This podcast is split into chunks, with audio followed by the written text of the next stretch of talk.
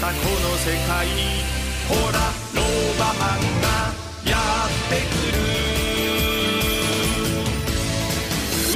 えどうも吉田テレビでございます、え、2週間ぶりのロバロックラジオ始まりました、えどんな番組番組かというのをちょっと説明させていただきますと私吉田がですね、え自分のツイッターとインスタグラムで連載しております。ウェブ4コマ漫画ロバロックをもっとたくさんの方に知っていただこうというためのプログラムでございます。えー私吉田がですね残りの人生かけまして手掛けておりますこのロバロック、えー書籍は絶賛発売中で Amazon でぜひお買い求めになってください、えーこの後あのラジオドラマ果てはアニメにするべくですね、えリスナーのあなたの力も多分にお借りしながら、え選挙の時は公約で増税しないと言ってたのにですね気が付くと大増税とばらまきの嵐大丈夫岸田さんという、え平気で嘘をつく現政権に嘘はダメと。当たり前のことを指摘するある男のポッドキャスト番組でございます、えー今回も配信日当日に収録という話題のスピード感を最優先にしたタイミングで収録しております。はい、そして作家の西見でございます。はいはい。よろしくお願いします。よろしくお願いします。増税、うん。どうぞ。またですか？え？やらないって言ってたのに？やるんですか？そうだって所得倍増なんての言ってたんだよ。はい。所得倍増も何もあれじゃないの？今所得の半分ぐらい持ってかれてんだよ、はい。ふざけるなでしなんかまたね、ょ75一歳。期で一期江戸時代なんだ、はいそのまま耳に届いたみたいだね岸田さんのね。はい。はい。江戸時代と比べてもって言うけど比べられるようなことやっちゃダメだよ なあ、うん。なんか75歳以上のえ？保険料のまた負担も本当だよ、ねそしたらフランスだったらあんな騒ぎになっちゃうんだぜ。日本人は我慢するね。しかもなんかそれがなんだっけ？出産一時金を増やすためみたいな要はうん子供の手厚くするためみたいなうん。言い訳してうん。なんかああいう感じで世代間のうんでなんかこう煽る感じ。対立対立を分断分そうそうそう。断ばっかりやってるわけでしょ？あの感じがちょっと本当に最悪だよね。ずるいなって感じですまあまあまあいずれねはい。いろいろなことが起こりますよ。はい。うん。まあ、テレビさんはねいっぱい税金納めてますからね、いや全然そんな納めたよしこたま稼いで、いや稼いでた時は取られるなと思ってるけど、うん、やっぱ稼がなくても取られるんだよね、はい。やっぱり半分だから。半分持ってく国ないよなかなか。まあ、それで何も見返りがないんだからまあ、そんなことも含めて、はい。テレミさんの最近気になっている話題のロ気バのになってる話題ははねあの妻がね退院できたんですよ。お。1ヶ月と20日ぐらいでね。はい、で、まあ、よかったんですけどでもまだ歩けないから、うん、だから猫20匹の世話と女房のアテンドまでしなきゃいけないから退院したら余計大変っていうねよくわかんないんだよね。アテンドのプロじゃんまあまあまあまあまあそれはね大変ですよ。え久しぶりにじゃあえ？二人っきりでこっちで？そうだね。だからまあちょっと昨日あたりは会期祝いで息子夫婦とああ焼肉屋でね飯食ったりなんかしたんですけどね。と嬉しいもんですか？まあそりゃそうでしょうやっぱりね。一応ねうん。まあそんなとこで仲良しになっちゃってじゃあいいや仲良しも何も今更ないだろ そうですか。うん。じゃあまあ独身者にはわからないと思うけどね。そうですね。うちなみにあの、んは私が最近ちょっと気になったことちょっとだけ喋っていいですか？いいいよ。あのね何？最近ねうん話題のあのテレミさん主演の映画を見に行ったんですよ。見に行った？はい。なんだと思います？俺主演の映画なんてロバマンしかないよ。違う違う。そんなんないよ。いああ EO ね。EO あいずれ俺も見に行くわ。はい。うん。あれは話題だね。あのロバのうん。映画をうん。見に行きまして、うんうあれねアカアカデミー賞のうん。国際長編うん。賞みたいなのにノミネートされた話題の番組で、ねなかなか面白かったですよ。うんだろうね。俺もあのちょっとあの映画の表みたいなものを見てはい。見たいなと思うようになりましたけどね。90分ぐらいで割とサクッと見れるうんね見られるね。気になった方ぜひ。EO ですからね。EO っていうのはあのロバ、うんロバの主人公のロバの名前が EO ね。っていうんですよ。うん。ET っていうのは昔面白かったけどね。ET ありましたね。まあまあね、はい。そうなんだ。見たんだ可愛くてでもちょっとこう不穏で不気味な感じもあるという。作り方がね。作り方なんで。うん、ロバの目のロバの視線でえ描かれてるでしょ？ええロバの視線で人それがいい人間っていうのはうん。いろんな人がいるなみたいな。素晴らしいね。それが素晴らしい。よなんかよくわかんないけどあのでもねあのロバくんがね、うん。基本的に人間のやってることにずっとこう関心ない感じ。ボケーっと何してんだろうこの人たちっていうのが、うん。俺見ててあてるみさんだなと思いましたねちょっと。ああそう。俺そういう感じあんま他人のほら 喜んでたり怒ってたりすると、そんなにこう、ね。いやそんなにみんなし真剣に他人のことに関心ないでしょう、はい。うん、そうだと思う。可愛いいですよロバ。はい。じゃあおすすめでございます、はい。西見くんね。ぜひご覧になってください。わかりましたさあそして、うん。メールもいただいていますので、はいはいご紹介しましょうか。あ俺がね、はい。えーこれはですねあもうヘビーリスナー富山県ありがとう50歳ふみくんですね、はい。えー、テレビさん西見くん青山ディレクターさん、えースタッフの皆さんいつも楽しみにして拝聴しております。ありがとう,、ありがとうございます。ね、えー物販 T シャツ着てますがああありがとう。重ね重ね、えー綿素材だからサラサラしていて着やすい、ん。えーあと着てたら、えーそこから話が膨らみますねえーそんなんで話膨らんだんだ。この間もピアノの日に着ていくとあピアノ習ってんの？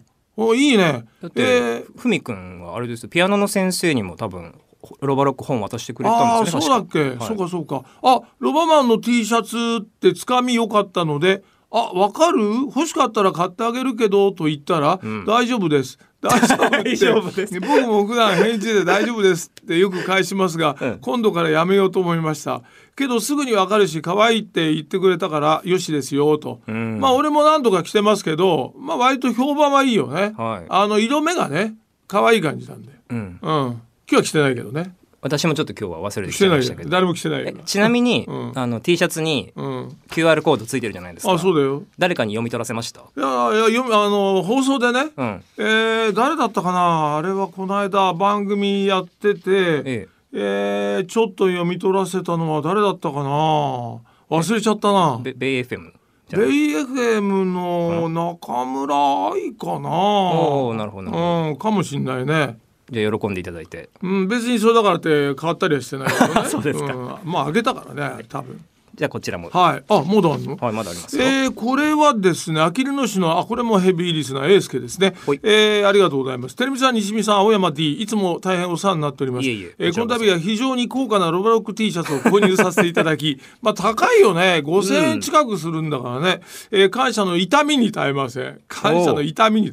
さて、今後のグッズ展開は僕なりに考えてみました。在庫は持ちたくない。面倒な段取りは真っ平というわがままな性格の番組制作者たちですので、少々お高くても全てお任せで作ってくれる企業さんは外せないと思います。そこで参考に印刷されればアニメのセル画の雰囲気が出るクリアファイルはどうかと思って原価を調べると1枚単価がとても高い。あ高いんだ。この原価に T シャツと同じアコギな利益率と送料を加算するとロバロックの書籍とあまり変わらなくなりお得感を感じませんでしたじゃあ2000円以上するのかな？1枚セル画はな、まあするのかもしれないですね。えーそれで購入者のお得感と懐事情をいろいろ考えた結果、えー割とお安い缶バッジ。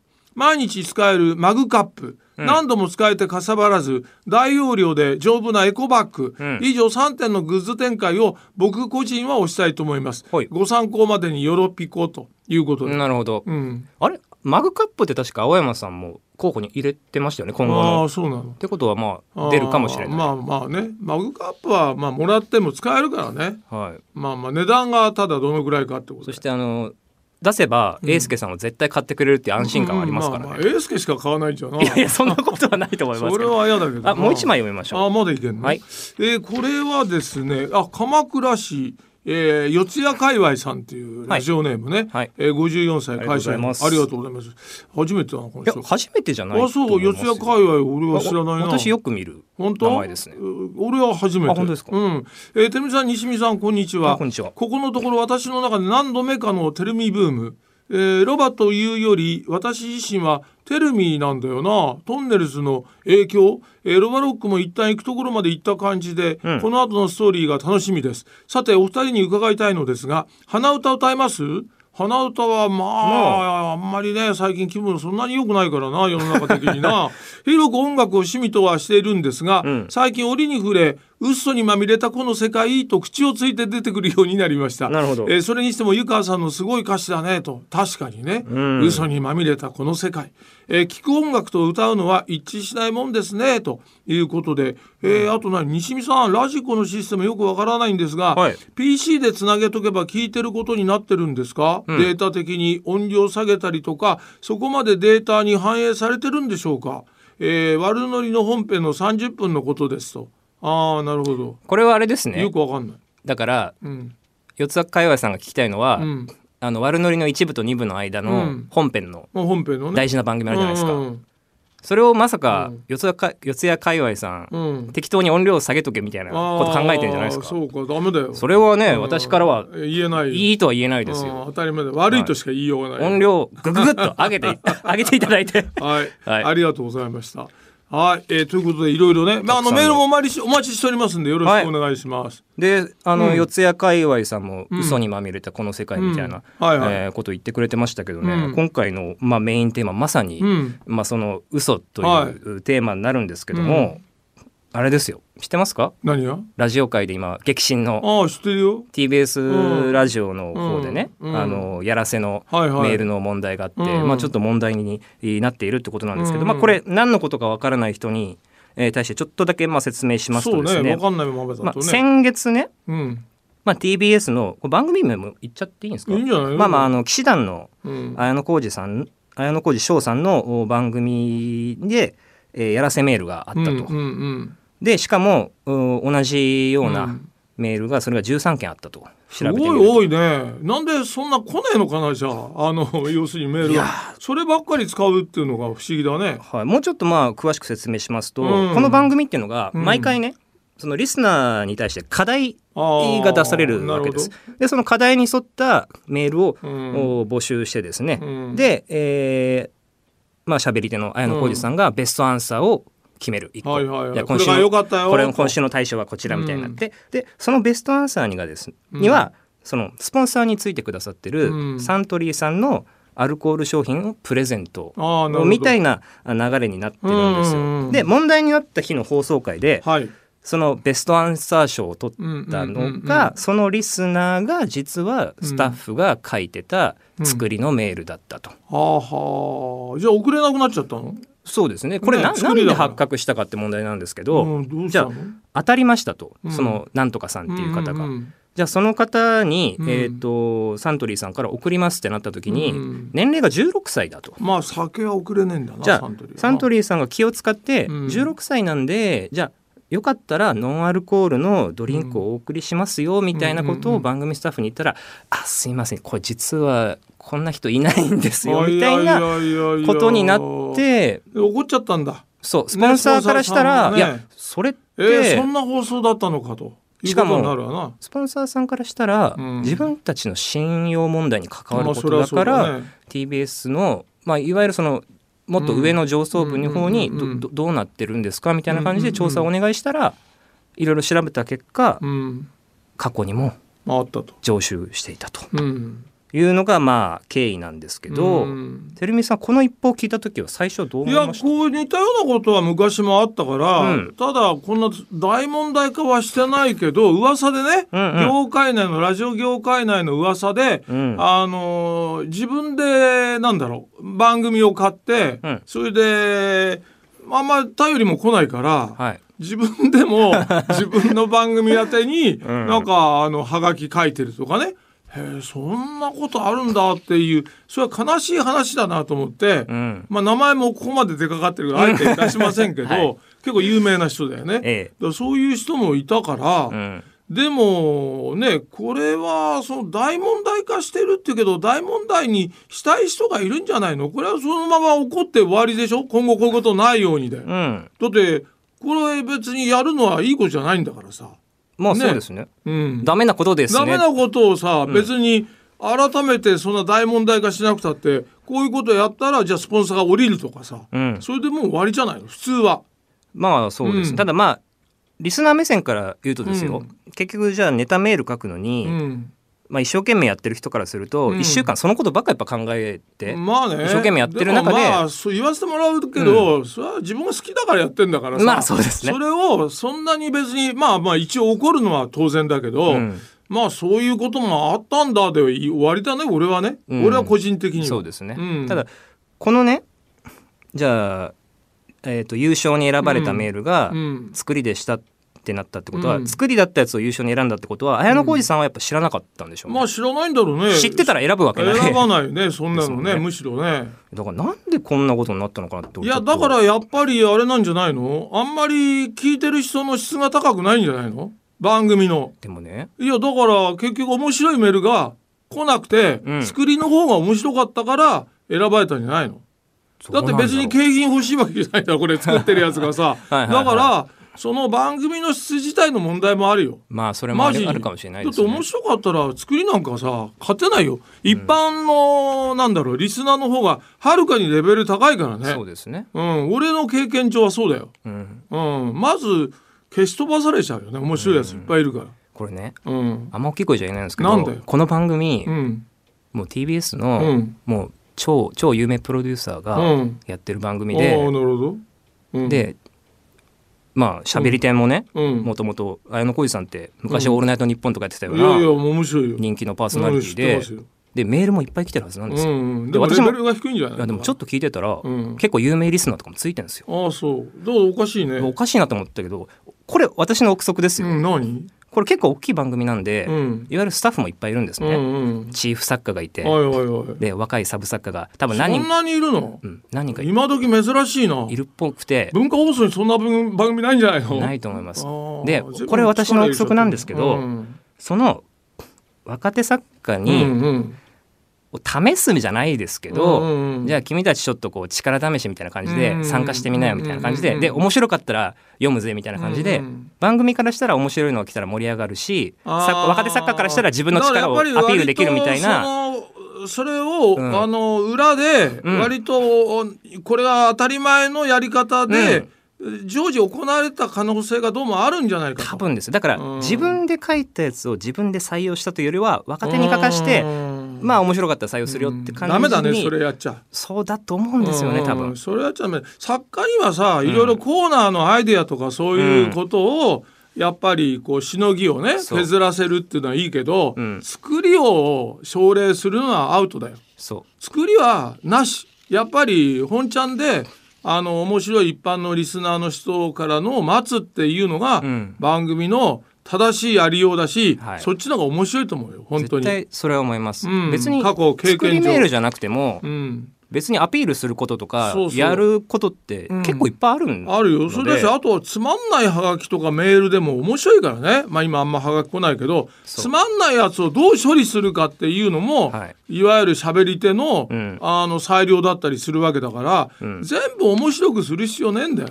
そう。ん、たまには面白いのもあって、う、うんすごく面白いのもあってめちゃくちゃつまんないのもあるっていうのが普通の状況だからね。うん。うん。なんか喋り手からすると、うん。自分がなんか信用されてないのかなって気持ちもちょっとなりませんか、まあねっていうよりも喋り手っていうよりもなんかそのいわゆるプロデューサーディレクターがちょっと間違えてんじゃないの、考え方が、まあそうとしか言いようがないね。うんうん。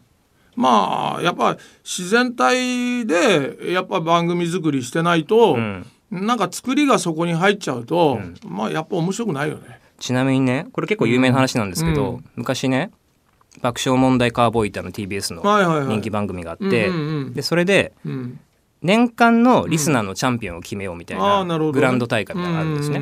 でそこで昔優勝した方が、うんラジオネーム、うんねずっちさんって方が一回優勝したんですよ。うんこれねずっちさんって名前聞き覚えありません？おねずっちはねずっちじゃないの？あのねずっちさんだったんですよああそうなんだ。うんまだねずっちさんがうん世に出る前にああそうなんだ。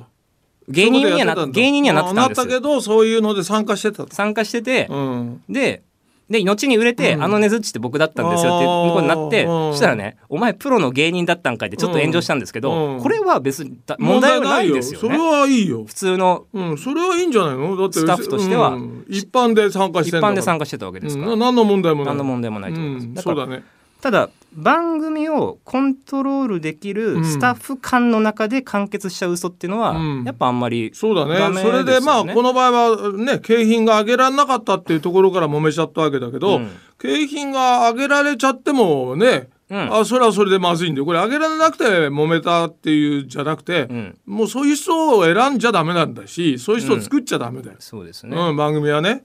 もう嘘はもう政治の世界だけにした方がいいよ。はいね、でもそれがやっぱやっぱ政治が影響を与えた影響は大きいね。うん。だって安倍さんがまあまあ今お亡くなりになっちゃったけど、はい。国会でねうん。全部じゃないよ。ある一つの問題に関して118回嘘ついたってさ、うん。息するのと同じぐらい嘘ついてんだから。はい。それ別にねそのまんまあまりお咎めも受けずにうん。仕事をずっと続けてたわけでしょ、はい。そうすると一般の人もあ嘘はいいんじゃん別にと。うんいう思いが若干生まれてくるよ。うん。やっぱ大事なことだと思うよ。だからあの流れがずーっと今も続いてんじゃん。だかはいらそれこそさっきの岸田さんの、うん。ね大増税しないって言ったのがうん。するわけだし、はい。ね。で一番やばいのは財務省の消費税の嘘っていうのがあるからね。これ調べて、そうすると、消費税っていうのはうん。嘘だからねあれ。はい。正しいお金の取り方してないから、はい。あれで本当にデモを起こしてもいいぐらいだよ。本当に。俺は個人的には消費税は嘘ですっていうので、ん。デモしたい気持ちはあるから。う、んだからそういうことが一般人にいろいろ影響を与えることはもうあみんな上の人がやってると、はい。国を動かしてる人がやってるんだと。うん。いうのは悪い影響を与えてるよね。今だからそれこそまあ YouTuber とかでもなんかこう炎上ちょっとうん。むちゃくちゃなことして炎上させて、うん。うんでもそれで再生数稼いでねとかちょっと勝てば官軍、うん、ただね本当のことだけやってれば面白いかっていうとこれもまた放送ってさ、まあ、ラジオなんか特にそうなんだけどね、はい。ただ本当のことやってたらまた面白くないんだよ。そうですね。だからやっぱ日本には素敵な言葉があってさ、うん。俺もよく言う言葉で虚実皮膜ってあるわけよ。はい。だから嘘と本当っていうのはさ、うん。薄い皮一枚であの隔てられてるわけ。なるほどうん、それがどっちなんだろうって思わせるぐらいのことを、うんラジオでできたらいいなってのが俺の理想形だから。はいだから嘘は完全に否定はできないのよ。ただその嘘が人に迷惑になったりとか損害を与える嘘っていうのはもう最低だからね。はいだから面白い嘘とかいうのを考えなきゃダメだよ。なるほど、もう面白い嘘を考えるのがやっぱりあれじゃないの？プロの仕事だと思うよ。面白い嘘とうん。許さ、笑って許される笑って嘘許される嘘とかね、うん。そっちの方向にあの、うん、やっぱり頭を切り替えてやんないと、ん。なんかレベルが低い話だよね、うん。本当に。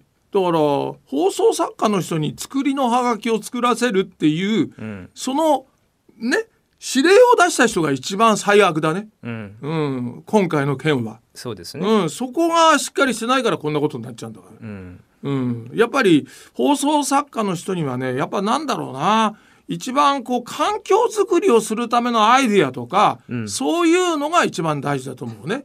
ネタを書かせちゃダメだよ一般人に、あのとして、うん。ね。あの、うん、嘘ついてちょっとお前作りでやってみてなんていうのは絶対に言っちゃダメだね。うん。それだけだよ問題は。うん。やっぱ喋り手が一番こう気持ちよく面白く喋れる舞台を整えるというのがスタッフの仕事ですし、だって俺だってそんなこと言ったら、まあ、人に迷惑かけないっていうことでバカなことは自分も表回りでやってきたけど隠しマイクであの帝国ホテルの某ねレストランで、俺は地震恐怖症の設定で、いきなりあの何時になったら飯を頼んでる最中に、あ地震が起こりそうだと思ったっていう設定でテーブルの下で飯を食うっていうことを 隠しマイクでやったことがある。はいはい。でどういう反応がお店の人を起こすかって、これ嘘だからね。それで帰りお金払う時までずっとこれ放送で使いますよって言わないで、変なやつとしてお金払って家へ帰るわけだからさだからそれは俺は禁じないでほしいと。それもまたお店の人に嘘はついてんだけど、うん、それはまあまあバレたら謝るけど、ん。それでやれちゃったら俺はそれはいいことだと思ってる。まあ、てるみさんエピソードトークとかも1を10にするみたいなまあまあね。それはね、はうん、そこまで禁じられたら俺はこの仕事もやめる はい、い、まあええ。今回の件に関しては多う分誰が聞いてもまずいよねってもまずいよ。分かる嘘なんで、うん、まあやっぱなんだかんだ言ってプロデューサーが責任取る問題でしかないね、本当に。それはそう思いますよね、えーロバロックラジオ第25回もそろそろお別れの時間でございます、えー今回は嘘とやらせの違いについてね、えー考えてまいりましたけども、えー本当はあのあれですよね。エンターテインメントっていう方向性の嘘にやっぱどんどんどんどんまあみんなやってる人はこう質を上げるような感じで頑張っていただきたいと。このこのように思います、えーさて次回の配信はえー5月27日土曜日夜7時の予定です、えーリスナーの皆さんからの熱いメッセージお待ちしております。宛先はこちら6869アットマーク JOQR.net ロバロックアットマーク JOQR.net ロバロックラジオの公式ツイッター宛てにメッセージを書いてもらっても大丈夫で今日もらったあの3通のメールは作りじゃないですから、ね。作りじゃないですよ。完全に本物しか紹介しないんで、うん。会ったことあるやつもいますからね。はい、えーロバロックラジオの公式ツイッ Twitter にメッセージもお待ちしております、えー、この番組のオリジナルグッズ物販物販また物販 T シャツもぜひ Twitter からチェックお願いします。では今回の「ロバーックラジオ」はここまで。次回まで顔を長くして待っててねと。聞こえますように。約束ひとつ。あの子も